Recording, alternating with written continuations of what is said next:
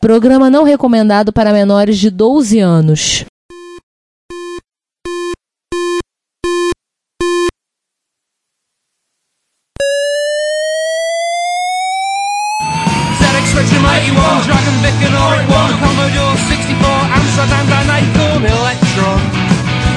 Vic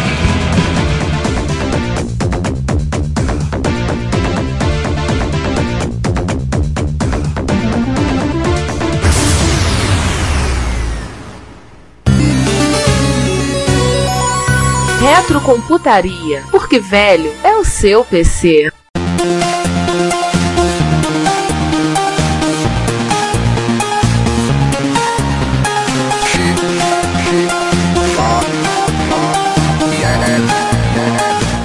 Assim, papo rápido de software, né? Teve uma penca de software que foi desenvolvido pro TRS-80, sim. Agora voltando pro Modern É. 1 barra 3, né? É, editor de texto, planilha, sítio de escritório, linguagem de programação, jogos, muitos jogos, os caras tiravam literalmente leite daquela caixa cinza. Jogos até assim, a primeira versão para microcomputador do Zork, que saiu no TRS-80, Dancing Demon, qual é o advento do Renato De Giovanni que saiu pro O Amazônia. primeira versão do Amazônia e por aí vai. Só que agora nós vamos nos focar no basicão, no sistema operacional. Essa primeira versão também do ProKit.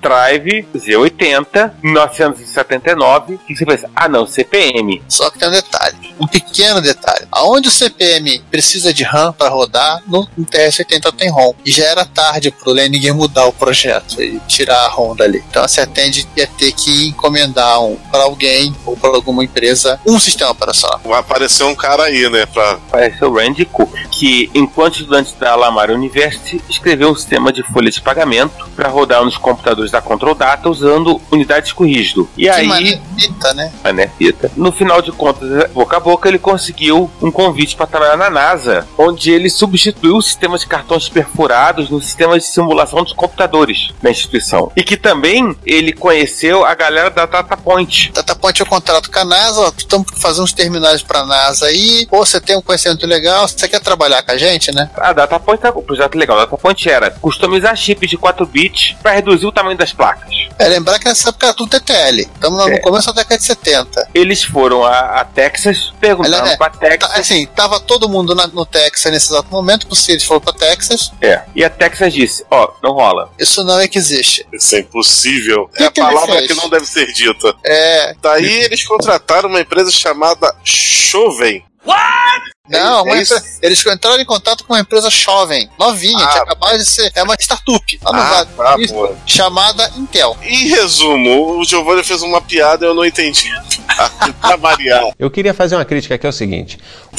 Mas é assim, os caras da Intel, poxa, legal, maneiro. Estamos fazendo uma coisa parecida, vamos trabalhar junto. Ah, vamos, vamos juntar as forças aí, vamos ter um papo aí, vamos fazer alguma coisa junto. Vamos ver o que, que sai. Eles fizeram alguma coisa. O chato é que o resultado do final, né, não agradou a DataPoint, assim, que o troço, pô, não, não- ficou legal, não tá rápido, ficou caro. Então, assim, a DataPoint chegou, olha, a gente não gostou, assim, não ficou legal. Vocês podem pegar isso aqui, a gente não vai ficar com direito, não. Olha, é tudo de vocês. Faça o que vocês quiserem que sair. Quiserem jogar na- no- nos carros no meio da rua, podem jogar. A gente não quer mais, não. Só que a Intel lançou. Não, então pegou isso aqui, pô, gostava, vamos lançar, né? Aí chamaram esse troço de 8008. 8008. Lançado em 72. E, consequentemente, pegaram para do 8008 e puderam evoluir para lançar o 8080. E aí o cidadão. Como tem a história. É, o resto é história. E aí o Randy Cook saiu da DataPoint e foi pra Xerox. Vou fazer Em, fotocópia. em Dallas. Em Dallas.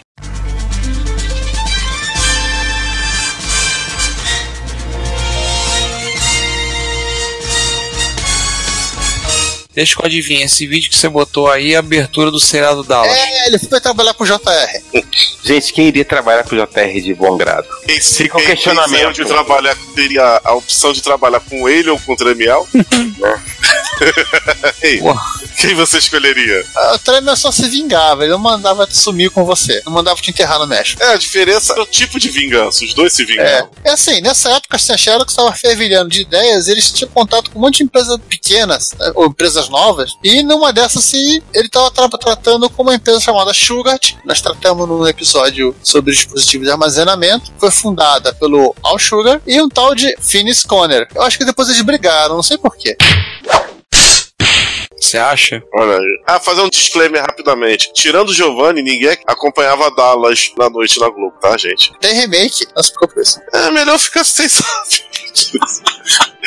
Ele conheceu quando ele acabou sendo chamado, tava também conversando com o Charles Tende, porque ele sabia que a Tende queria estar precisando de drive para botar no TR-70, a Sugar podia fornecer aquele famoso bem bolado, o drive de 5.4, era lançamento, novidade, e também ficou sabendo que estamos precisando do sistema operacional. Ah, então ele lembrou do, do rapaz lá da Xerox, olha, acho que eu sei um cara que pode fazer isso pra você. Só que, sobe a placa aí. Levanta a placa do departamento de vai dar merda. Já avisei que vai dar merda isso. É, eu deixei o texto longo aqui do que eu achei, mas eu vou re- resumir a história. É, Eu vou resumir, bem resumido. O Cook, ele fez um contrato com o Finis para fazer, o Finis pra fazer o sistema operacional e a Tend fez um contrato com o Finis para receber o sistema operacional. Cada um desses dois grupos achava que um ia fazer uma coisa diferente. Ai, É, o Cook estava achando que ele manteria o direito e receberia royalties, ele ganhou só 10 mil dólares a, a princípio, e a Tend estava achando que era dela para toda a vida.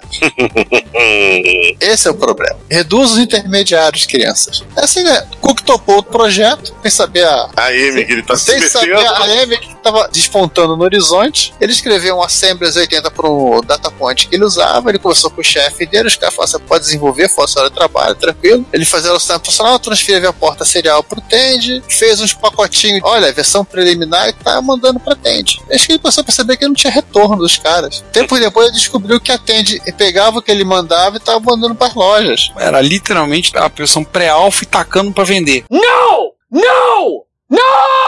Isso, sem teste. O Coke ele veio de um universo onde você tinha equipe de controle de qualidade. A Tende não sabia o que era isso. a Tende nunca tinha vendido software. É, porque o cara trabalhava em empresa assim, tipo NASA, Xerox, se você trabalha tiver-. Se tiver bug no programa que ele montou com a Xerox, se o cara deixar passar, eu acho que algumas pessoas vão morrer. Na NASA, com certeza. Então, Na NASA, com É, certeza, o- pessoas morrem. Da mesma maneira que a Tandy em 77 não tinha a menor ideia do que tava fazendo vendendo hardware, a Tandy, quando ela foi vender, não tinha a menor ideia do que tava fazendo vendendo software. é gravar no disquete e entregar. Olha, rodou. Manda Tá pra. bom, né? Rodou. Rodou, manda Carregou. pra loja. Inclusive, no pau. É assim, você lembra daquele do casal Miller? Então, eles estavam operando uma loja de software, de coisas de Tend nessa época, a Miller Micro Computer Service. E eles falaram assim, no começo de 78, a versão 1.0 TRS-2. Ela não funcionava. Aí quando a gente foi reclamar, a Tend mandou 1.1. TRS-2 update. Aí eles achavam um bug. Olha só, tem uma falha que tá funcionando. Pera aí que eu te mandar 1.2. Olha, o disquete não formatou. Ó, nessa versão tem o formato. Por aí vai. O TRS-2 ele só foi estabilizar na versão 2.0. Que seria o ponto zero da cabeça do Cook, coitado. Isso. Nesse meio tempo, o Cook andou percebendo que assim, ó, os caras não vão me dar crédito nenhum. O próprio Lenin e o French pensaram em botar as iniciais dele na ROM escondida, só que acabaram não fazendo. Ele fez. Ele fez uma combinação de, de teclas que você apertava e aparecia Hand Cook na tela. Aí quando os caras da Tend descobriram, eles editaram e trocaram pra Tend Corp. Cara, no melhor estilo cartuchinho de Atari Né? ficado. Caraca, coisa tosca. Que, que, que zona. Pera aí, que. Tem mais. O que aconteceu? Eu só vou pular, depois a gente volta a parte, esses dois parágrafos aqui, porque já que a gente tá falando de, de zona, Ah, essa é a melhor de todas. é. Você acha que não tem como melhorar? Achou errado, otário? Pera aí que melhora. Volta e meia, o, o Cook era chamado pela Tende pra fazer correção, essa coisa toda. Até que na época do lançamento do Model 3, alguém da Tende fez as contas e de que era mais barato contratar programadores pra reescrever o TRC2 e ficar livre do Cook do que ficar toda hora pedindo pro Cook pra consertar bug. Cook consultou o advogado dele. De longa data. Um sujeito chamado Gary Gillerman. Gary Gilman respondeu, abre aspas, não posso fazer nada pra te ajudar porque a Rádio Shack é meu mais novo cliente e seria conflito de interesses. Fecha aspas. Isto é a maior putaria! Putaria! Cara, a Radio Shack não sabia vender hardware, não sabia vender software, mas fazer sacanagem ele sabia. Tinha um jurídico muito bom. O, o Cook ele conta que ele, se ele chegou no escritório do advogado dele, viu que tinha acabado de reformar. Ó, tá bonito isso aqui, né? É, tem um cliente novo.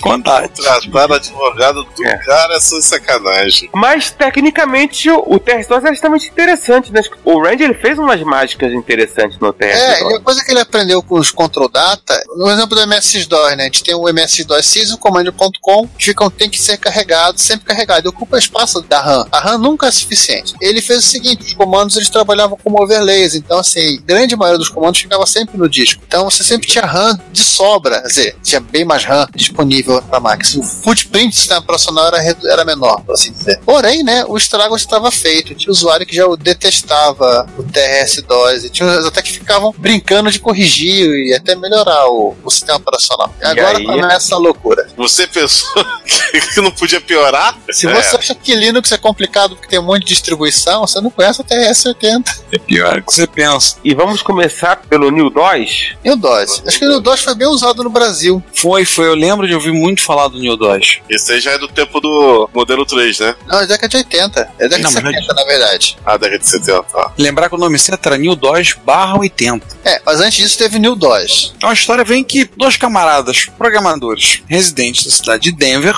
Colorado, fundaram uma empresa chamada Aparat e resolveram oferecer aos usuários do TRS-80 uma alternativa ao TRS-DOS, que era o New DOS. Mas para isso, o cidadão tinha que ter uma cópia do TRS-DOS e além das correções dos bugs, ele continha ferramentas interessantes para os programadores. É, deve ter pensado assim, caraca, então ele quer um patch? É, tudo indica que parecia que sim, né? Era um grande patch que era aplicado no O TRS-DOS. sistema, o TRS-DOS, ele virava o New DOS. Aí a Tandy chegou a pensar, olhou assim, peraí, ah, hum, vamos processar esses caras aí por violação de direitos, mas pera, nós não temos os direitos pra fazer isso. E nessa época, o pessoal descobriu um monte de handcook que tinha aleatório gravado no, no disquete. O Randy Cook se vingando, né, da sacanagem da Tandy.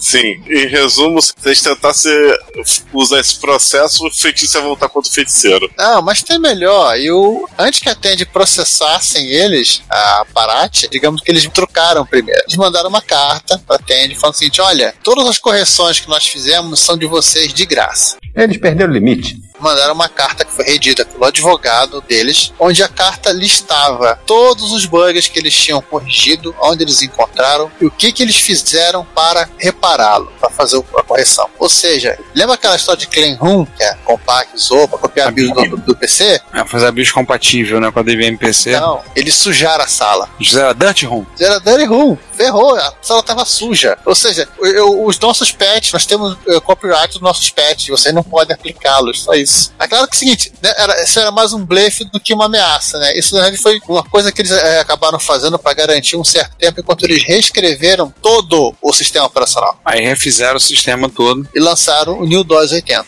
Hum, esse feito do zero, refeito. Eles fizeram isso pra ganhar sintaxe tempo, né? meio estranha, ah, mas Meio sacanagem é estranha. legal. Meio. Uma sintaxe que gostava de vírgula, né? É, isso é quase coisa de mainframe. cop, vírgula 0, vírgula 1, vírgula 10 barra 6 barra 81, vírgula FMT, vírgula NDMW, vírgula PQP, escambau A4, tô Eu fora. acho que esse comando aqui, apesar de ser o seu copy, que o copy era usado para copiar, para mover e para formatar o disquete também, tá? Esse aqui é o, o comando para esse aqui você está formatando a- o, o disquete. Não precisava disso tudo, não bastava dar um formato só, não. Não, isso é coisa de mainframe. Mainframe tem essas sintaxes meio loucas assim. É, cara, LCDVR, não tenho a menor ideia. do- É, tipo, eu acho que achei que é LCDVR. Não sei, professor da vida. Ah, digita aí, yes, yes, ó. Esse lado bom que é yes, yes. Lá que você vai fazer, você tá confirmando. Cara, o comentário que o maluco fez sobre, sobre essa sintaxe estranha define muito bem o que é o TRS-2. O Assim, o Jerry Purnelli, que é da Bat, é falecido acho que ano passado. Nós comentamos Ele- no. Sim, sim. Tô- Aliás, um comentário rápido. Ele, além de ser lendário, o autor da Byte, editor, tudo, ele é autor de ficção científica. Olha aí. É, Ele conta num, num artigo que ele fala o seguinte: olha, apesar desse sintaxe de maluco aí, o New DOS ele é muito melhor do que o desnecessariamente complexo TRS-DOS. Gente, ele, realizem como é que era o TRS-2. porque ele gostava de complexidade. Sim, isso é uma profissional complicado. E o curioso, apesar do TRS-80 só ser vendido em loja Radio Shack, havia umas lojas que eram franqueadas e elas conseguiam comprar as máquinas a custo reduzido para customização. Ou seja, eles poderiam vender para quem fosse fazer alguma outra coisa com a máquina. E a Aparat comprava o- esse TRS-80, ela tinha uma expansão de RAM dela que ela instalava lá, adicionava uns drivers e metia o New DOS 80 de fábrica. E aí mandava com um rebrand by. Por aí. Pula essa porra. Vamos puxar um quadro aqui. O Retrocomputaria é um podcast gratuito. Isto significa que você paga nada para ouvi-lo ou para visitar o nosso site. Mas isso não significa que não tenha custos, pelo contrário. Nós da equipe investimos tempo, conhecimento e dinheiro nossos para entregar a vocês o melhor conteúdo que pudermos proporcionar. Logo, convidamos você a nos pagar um café. Sim, na página relacionada no nosso site, você pode fazer uma doação em dinheiro, inicialmente no valor de um cafezinho. Agora, se você doar o valor de alguns cafezinhos, você poderá receber um brinde nosso, um cordão de crachá ou de pendrive à sua escolha. Se o valor for ainda maior, você ganhará, além da nossa gratidão, uma camiseta do Retrocomputaria. O frete é por nossa conta. Nós temos lá botões para doação pelo PagSeguro, pelo PayPal e pelo Mercado Pago. Então, pague-nos um café, mesmo que você não consuma essa bebida. Se você preferir, você também pode ir até o link loja no nosso site e adquirir no Mercado Livre alguns dos itens que vendemos. E por último, se você quiser doar um item de hardware, aceitamos de bom grado. Todo o lucro das vendas e das doações é revertido para o sustento desse podcast e site, e você nos estará nos ajudando a realizar esse trabalho. Nosso muito obrigado. Tá pegando fogo o programa hoje, Rogerinho. Esse aqui é meu preferido. Esse outro DOS Plus, Só porque ele foi feito com o fígado. Enquanto isso, na Flórida, três jovens que estudavam na Palm Beach Junior College, era um jovem mesmo, porque ele na universidade, né? Tudo de menor. chamados Larry Studart, Mark Lautenschlager e Steve Pagliarulo, se juntaram para formar não a gangue, mas sim a Microsystem Software. Era quase uma quadrilha. Mais um era quadrilha. Formação de quadrilha já, três? Ah, e tem mais um motivo por que que formação de quadrilha. Ah, Porque um aí era praticamente um consigliere. é, o, de acordo com, com o colega dele, né, o Lauter Schagler, o Pagliarulo, ele era o típico italiano de Nova York. As far back as I can remember, I always wanted to be a gangster. Pronto. Só que ele também era o gê- gênio técnico da equipe. Palharulo estava depurando um programa, pelo dia que estava sendo o que fazer, e descobriu o problema do bug não estava no Basic, mas sim nas rotinas do TRS-2. Nossa, Obviamente, ele consertou o problema, Cara, coitado do Randy Cook, esse cara deve ter ouvido tanto. A mãe dele deve ter sido tão xingada ao longo desses anos. Esse filho da. p-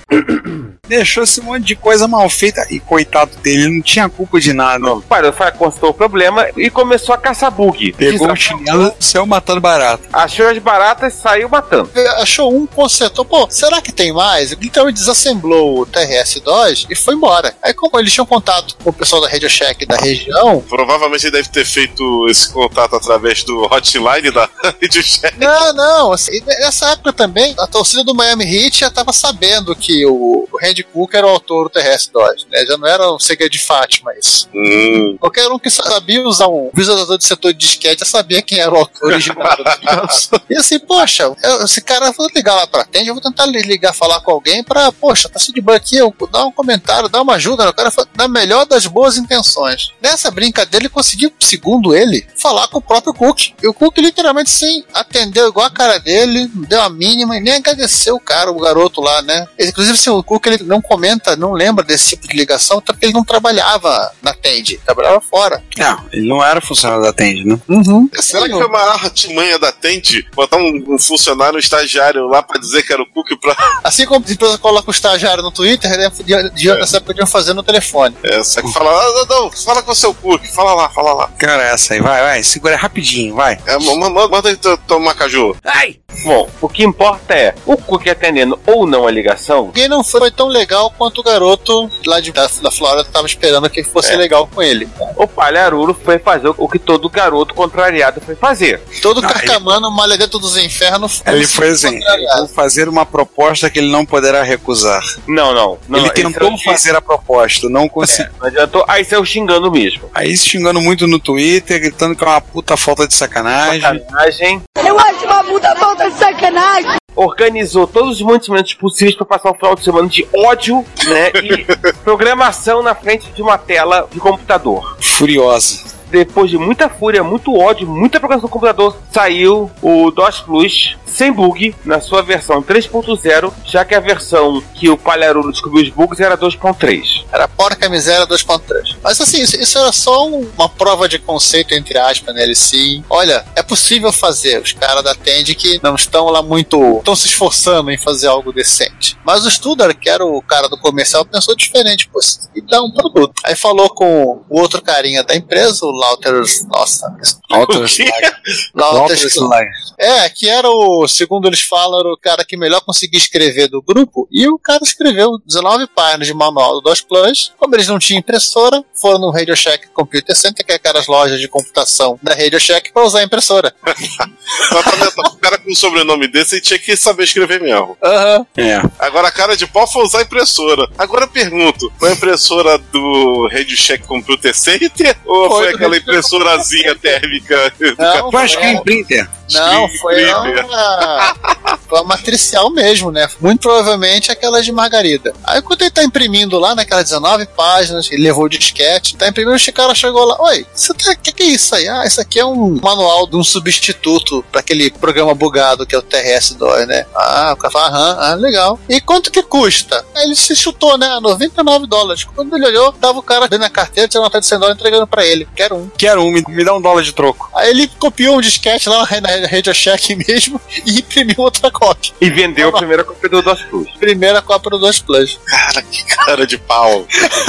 Aí o, o ouvinte que não tá tão acostumado com as mamunhas da DOS Wars no TS-70 pensa, cara, não tem como complicar. Tem. Achou que não tinha como complicar isso? Achou completamente errado, otário! Vai complicar mais. Complicar Porque mais. tem mais um sistema operacional. Não, peraí, mais dois. Mais dois. Pior. Que achava que o Apple II já era complicado. Ele só tem dois. É. Mas não tem mais três. Piora. Ah, mais vamos lá. três, fora o CPM. É, em 80, o Randy Cook ele fundou a própria empresa dele, que é a Vi- Virtual Technologies, e lançou o VTOS. O VTOS basicamente era o TS-DOS 2.1 com a lista de bugs do pessoal da parte, ou seja, é o 2.1 corrigido com aquele tanto bonitinho, então era só ele tinha feito isso aqui, a Tende recusou esse trabalho. Não, não queremos mais. Peraí, não entendi isso. Eles recusaram. É, ele tinha a lista de bugs. então ele 2.1 pegou, né? corrigido. 2.1 corrigiu aquilo que o pessoal da parte tinha feito com o New DOS. E lançaram 2.3 mais bugado ainda, é isso? Não, é que só que a Tandy não, não quis aceitar o trabalho. Que recebeu esse trabalho dele. Então ele vou, lançar sozinho. Então, eu não sei se você reparou, mas o sistema operacional anterior foi feito em cima É. do 2.3. Sim, o TR-DOS foi evoluindo. É, a moda. É, é isso aí que vocês pensaram. Não- Eu não vou falar isso nesse horário, mas. É, um, dois, três, lá vamos nós. É isso. O, o ele tinha uma série de recursos interessantes, como por exemplo, ele tinha uns pulos de impressão, você não, não segurava a máquina enquanto imprimia alguma coisa. Lembrar, na nossa época, pelo menos, as impressoras já tinham um buffer suficiente para não deixar isso acontecer. Naquela época, acho que a impressora não tinha nem buffer, mas ele tinha umas coisas chatas, claro, né? depois de todas aquelas voltas que o Cook tomou na testa, ele começou a colocar, ele botou um sistema de proteção contra cópias. Era meio bizarro, que assim, você tinha o disco mestre, você podia copiar o disco mestre, só que o disco que você tinha acabado de gerar, ele não era copiável. E atraiu pouca atenção dos, dos usuários. É, porque só Claro. acabando. Claro, tinha uns garotos lá de Miami que vendiam um similar por 99 dinheiros. Entre Ah, outras não coisas. vai sair, é só pegar a impressora aqui da Rede Check, aqui de Miami. Peraí, dá pra sair, ó. Coitado do Porém, Pérez, assim, sacaneado. o, acabou de trabalhar com o pessoal da Lobo. A Lobo. Lobo mesmo, aqui- escrevendo assim, Lobo, é. Era uma fabricante de drives que lançou um clone de. fazendo personagem. Não, Lobo Não. mesmo. Um clone de TRS-80 chamado Max 80. E Mas que o. Lobo não se chama Wolf, se chama Lobo. Não, é Lobo. É Não. porque. Como era o maioral? É. Então, é igual ao, ao personagem, Lobo. Sim, Não, mas sim, o logotipo é um Wolf. Sim, não era o maioral. Não era o último Czarniano. Tá bom. Ah, então a Lobo é o Wolf, não é um Lobo. É não, Lobo, o nome é era Lobo. Lobo. O nome da É empresa era Wolf, Lobo. é Wolf em espanhol, pronto. Ah, tá. Ok. Eles também tinham um clone da Expansion Interface, LX80, não era impressora. Mas assim, mais uma vez aquela coisa de, acho que falta de contrato, né? Porque cada parte entendeu uma coisa.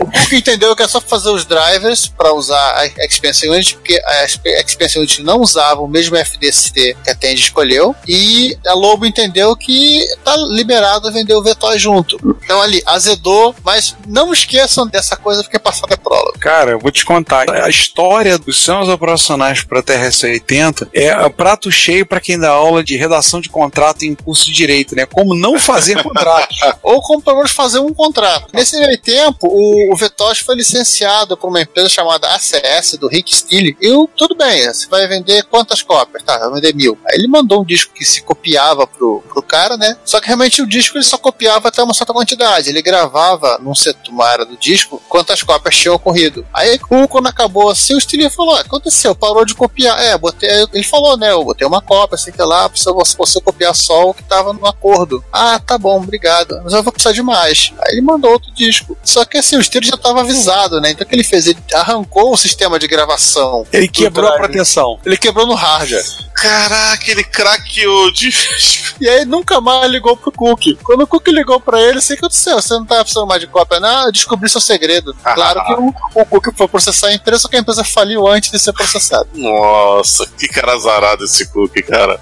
No final, assim, acho que tava na época da. tava no meio do divórcio, o Cook desistiu dessa coisa de sistema operacional, pegou o VTOS, falou pro cara que é o distribuidor, o Dennis Brand, falou: ó, é com você agora, quero mais saber disso não. Enfia, né? Então assim, não quero mais, tô cansado. Assim, agora o meu negócio é outro, eu vou, sei lá, vou cursar psicologia, vou ser psicólogo. Vou fazer direito. Vou fazer. É.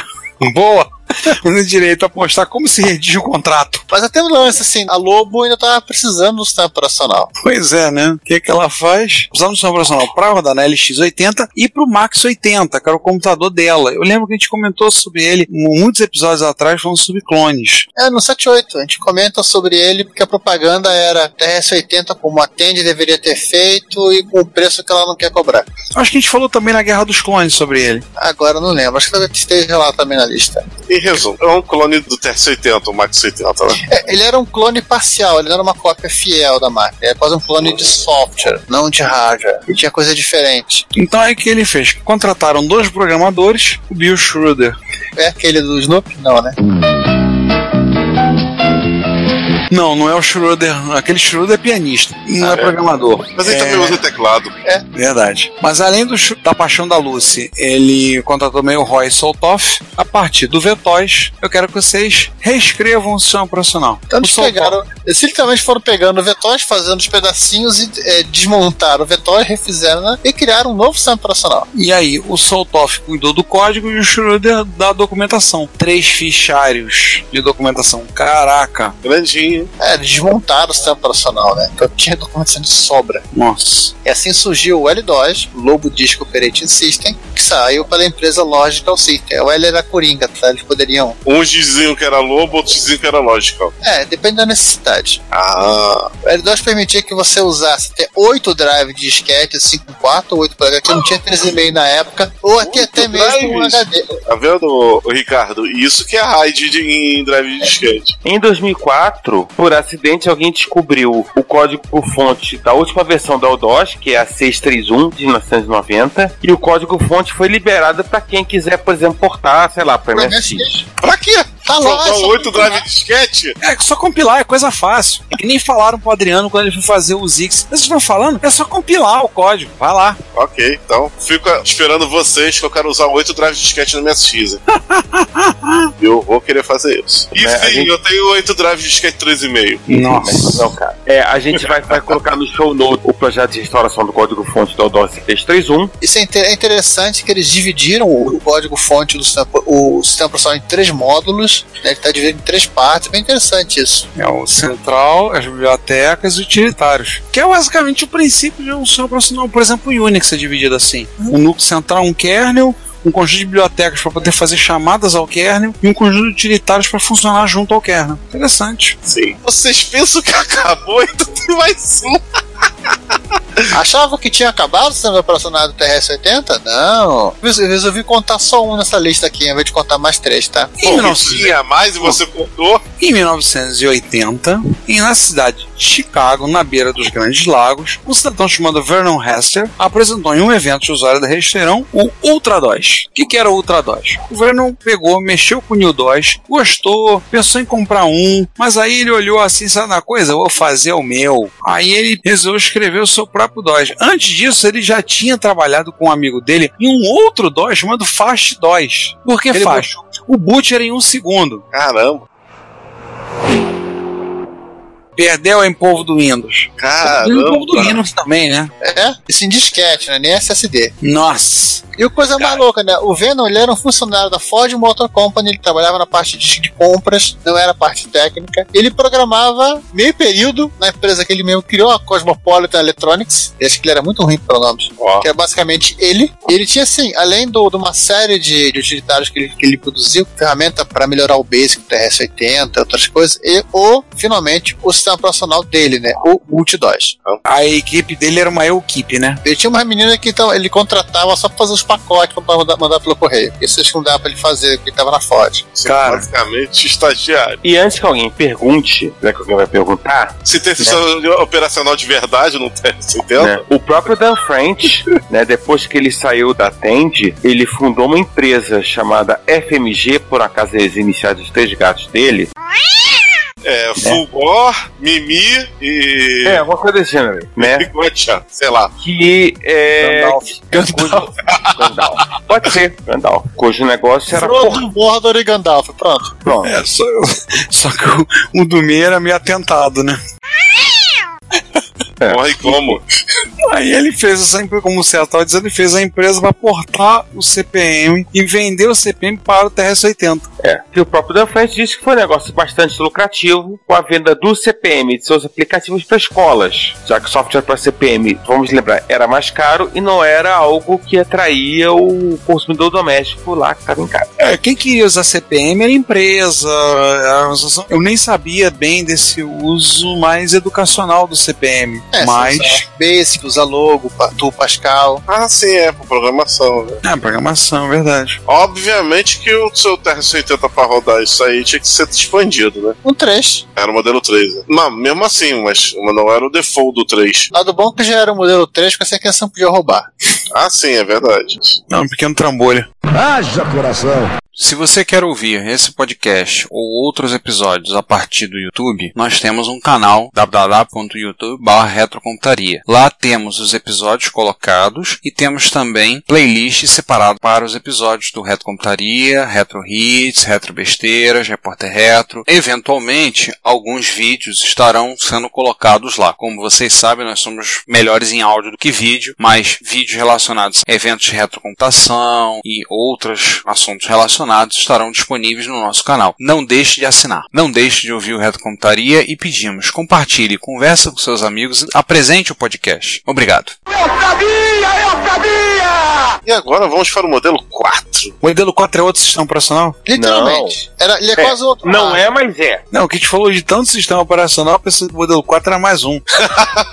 TRS-80 modelo 4 ou sistema operacional. É que assim, todo esse povo aí, ele, literalmente eles caíam no tapa, e disputando o cliente, né? E anunciavam nas revistas. E um comparava com o outro. E todos eles vendiam na faixa dos 100 dólares, na verdade. Tinham ferramentas. Ou seja, o os que um lá de Miami puseram o preço ao mercado. Não, o. Qual o nome daqui de cima? O multidose custava acho que 80 dólares. Pô, afinal de contas, o, o carinha devia usar as máquinas da ó. Economizava E as impressoras também da Ford. Oh, Pra o manual. E a briga era briga de fuzis em quarto escuro, com, todo com mundo vendado. propaganda o tempo todo nas vistas e fanzines, etc e tal. Cada sistema operacional colocando a sua vantagem. Ah, suporte a disco dupla densidade, suporte a disco rígido, suporte a correção de programa Windows da fita cassete. E uma É, coisa óbvio- que não tinha em outras linhas, talvez no corpo tivesse também, é o próprio autor indo na loja e falar: "Tchiu, compra essa p... não, o meu melhor, compra aí, rapaz, baratinho, 80 prata. Vai, Imprima, imprima o mão. manual, imprime o manual rapidinho aqui, Aí vai. rapidinho, É baratinho. bora. Aqui, garoto, aqui, baratinho. Pega aqui, vai, vai. Em ambiente de droga. essa briga, né? Assim, o, que, o que um implementava, bem ou mal, o outro ia junto. Os outros também acabavam implementando. Isso durou nesses moldes, tanto na- no modelo 1 quanto no modelo 3. Aliás, só pra falar que falta sistema profissional, veio uma- uma- um hardware da Percom. Ei, César, a Percom foi a empresa que comprou a MITS, não foi? Botou- Pera aí, uma dúvida aqui. Que era uma fabricante de drive, inclusive. Vamos dizer que esse kit aí é um kit revolucionário, hein? Confirmar aqui, é que Micro Instrumentation Telemetry Systems. É, A Percom, ela tinha uma, um kit que Não, acho transformava. que, é, não, acho que eles Tem nada a ver. Acho que não. Ela- Tá, então voltando aí. Ah, uma impressão. Foi a Pertec, não a Percom. Ah. Ah, nada a ver. É quase igual. Por exemplo, a Percom ela tinha um kit, pelo que eu entendi, você instalava no seu drive, chamado Double, Double, Double, Double, Double, que permitia que você transformasse o disco de SD em DD. E óbvio, ele vinha com seu próprio sistema operacional. TBL dói. Mais um.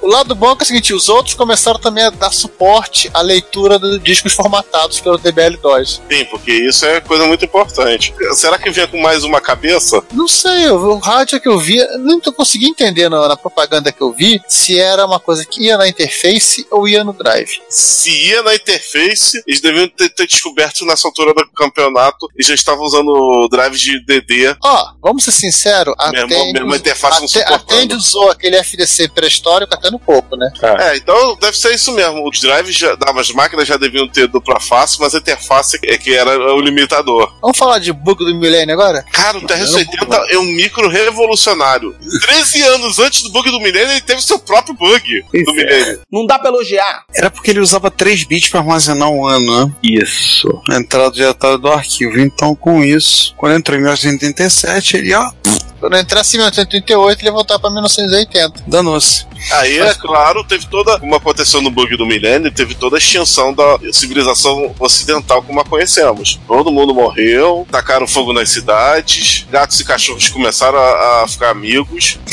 Por Eu só aí. tenho uma dúvida com relação a esse bug aqui. Como é que ele, é, ele foi corrigido e aonde foi parar o resto da informação do ano? Não responda. Ah, tá. Meio Mas, perigoso. eu- mas pode ser que no final das contas alguém da Tend chegou à conclusão de, Alguém resolveu dar um fim a essa guerra. de que não compensava insistir com o, o TRS-DOS do, do Model 3 no Model 4, porque simplesmente ninguém estava nem aí pro TRS-DOS. Demorou E- cinco anos pra Tend perceber isso. Mas ela acabou licenciando o L-DOS em 83. O L2, aquele mesmo sistema operacional que era aquele que ela tinha recusado antes. Que, que no CERN é o VTOS e é o próprio DOS 2- 2.1 com as correções. Que depois virou Lobo 2. É, aliás, agora, agora eu É, posso é, contar. ah, ah, ah, não, acabou sendo renomeado como LS-DOS quando a Tend licenciou. Agora eu posso contar assim, da onde foi encontrado o código-fonte. Um dos gerentes da Tend, vai ser assim, é, ele é, um, é tipo um calção, entregou, ele acabou recebendo o código-fonte do L2 e guardou. Aí no É, final que, como um calção no caso de um empréstimo, por É exemplo. uma coisa de segurança pra cima. Atende ter a garantia de que o código-fonte não vai se perder caso decrete falência, não sei o que, sei que lá, sei que lá. É meio estranha a história. No final ele acabou guardando isso. Ele não podia guardar na Tend, não podia guardar na Logic Software, guardou na casa dele, esqueceu. Aí,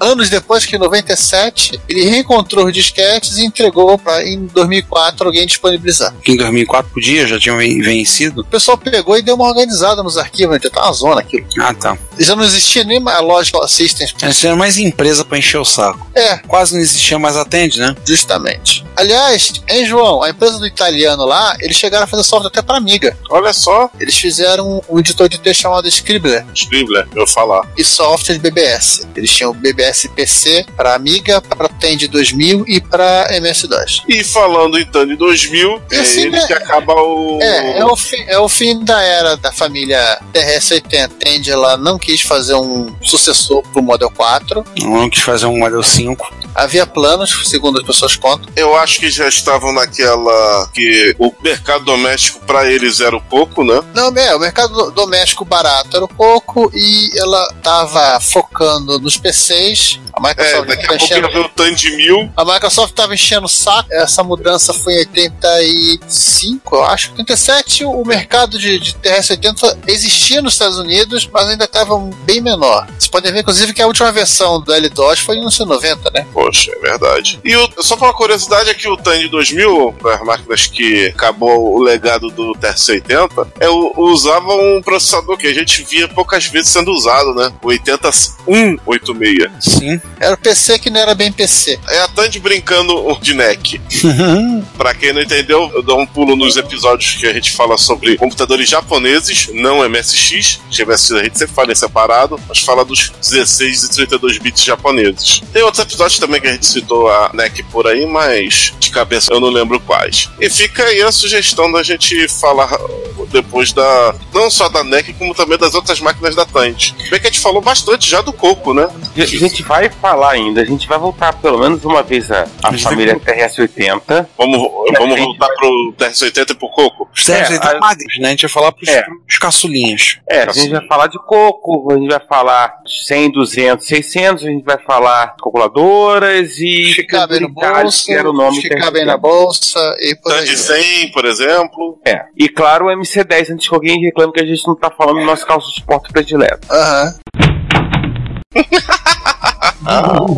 Ó, João, foi em 84 que o Tem de Mil foi anunciado. Tem de 2000, desculpa. Tandy 2000. E o Tandy Ok. 1000 foi a, talvez a, um dos maiores sucessos da Tandy, que é o PC Júnior que deu certo. Pior que é mesmo. Na mão da Tandy deu certo. Pior que é mesmo. Verdade. Ah, Acho que a gente pode dizer, na verdade, que o IBM PC Júnior é o Tandy Mil que deu errado. É, mesmo. Mas, assim, o interessante disso é que, assim, período de 7 anos, 7 ou 8 anos, 7 anos, né? Entre 77 e 84, 84 é um ano interessante para falar. A Radio Shack em 77 era uma vendedora de eletrônicos, acabou. Em 84, a Radio Shack já era uma vendedora de computadores. Ela tinha várias linhas de computadores que ela vendia. Ela ainda não tinha começado a vender dos outros. Isso aconteceu com a venda da divisão de computadores para a ST. E o importante, em 84 ela lança o TED 2000 com o objetivo, agora eu não sei se isso era sério, que era assim, já era um passo muito além das pernas, de competir com a Apple e com a IBM. Hum, Ou seja, um grupo de vendedor de couro a vendedor de computadores. Que- é, lembrando que a Tandy era irmã da Coleco em termos de mercado, né? Se bem que a Coleco, em, em algum momento, ela começou a vender plástico, né? E só ficou o Coleco, o couro só ficou no nome. É, tanto é que do plástico foi pra boneca, né? É. Acabar de parte Pad Kit. Aí emendou o brinquedo e aí foi pra videogame, eletrônica de consumo. E ela até comeu muito pela beiradinha no, no mercado de micros com o famigerado Coleco Adam que a gente viu lá no, no- no episódio dos fracassos. E ou no da nos videogames guerra, que viraram ninguém- computadores, ou, no, ou em ambos. Que foi citado um- às vezes aí. Foi um micão, né? É, e o importante é o seguinte, nesse negócio da se- sete anos, ela teve que não só aprender e basicamente aprendendo com seus erros, né? Tipo, olha, se o desenvolvedor entregou o software, não é que ele tá pronto. Cara, a Tandy foi muito trapalhona na- nesse negócio de sistemas operacionais. O L-DOS, só pra curiosidade, ele era vendido a 129 dólares, o Multi-DOS a 79,95, só pra ter que dar o troco, DOS Plus a 100,99, a gente já falou, o TRS-DOS eu não sei o preço, E o Dance Demons?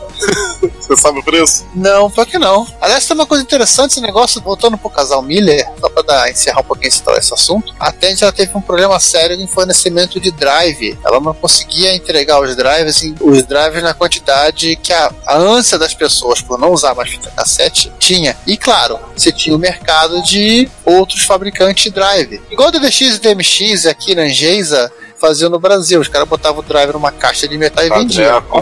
É, lá também teve isso Hum, 80. Atende assim, alguém chegou, não, temos que impedir, não pode fazer isso. Não, é um absurdo. Alguém chegou e falou, cara, a gente não tá dando conta de entregar os nossos pedidos, deixa eles vender os drives também. abre aspas. Não era só galera da Tandy e da Apple que tinha muito drive licenciado. Atari e Commodore também. Mais Atari do que a Commodore por causa que dessa época aí o Tremiel devia marcar em cima da galera, né? É, mas o drive do TRS-80 era, era igualzinho o nosso kit, era uma fonte de 5 e 12 volts, o drive tá dentro e cable. É, isso é mole de fazer. Então é isso aí. Ah, eu queria falar de um jogo que eu lembrei. Aliás, dois jogos que eu lembrei que eu gostava muito. Aí, É, um era o Outhouse.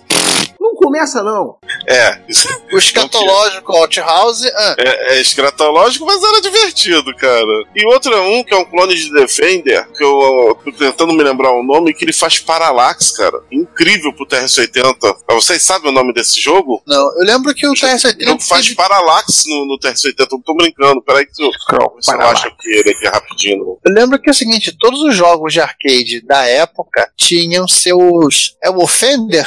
Space Defender? Offender. O Scramble eh, era Penetrator no TR-80. Qual, qual o nome do jogo que você falou? Offender. Não, Offender é de coco. Space Defender. Space Defender, deixa eu ver se é esse. Esse Defender é clone do Defender. Não, não é não. Isso é bem clonizando Defender. Cara, tem um que faz Parallax, cara. Agora eu vou ficar devendo o nome, cara. Que não... Zaxxon. Não, Zaxxon não é não. Não, legal assim, o TR-70 ele teve um Pô, Mas o Zaxxon. Zaxxon dele foi que, inclusive, interessante. é isométrico. Era isso que eu ia falar. O Zaxxon dele ficou interessante pra caramba. Considerando as limitações da máquina. Aham. Nossa. Aí aí eu vou ficar devendo o nome por enquanto. Se o pessoal que é. Eu não fui usuário aí do TR-70, quem. O Juan quem vai lembrar e vai contar pra o gente. Juan, Com certeza, o Juan vai lembrar. Ele bota. Quem for usuário, lembra aí que um, que um, que um jogo faz Parallax, cara. É muito maneiro. Bom, então Agora a vamos. gente, a gente encerra o episódio. E tem até Frog. Antes que a gente comece a, a listar de novo todos os temas operacionais do TS-80, É, e antes que isso aconteça, vamos é, agradecer aos nossos ouvintes que resistiram aí né, por ouvir esse bando de sistemas operacionais quase que listados em carro alegórico.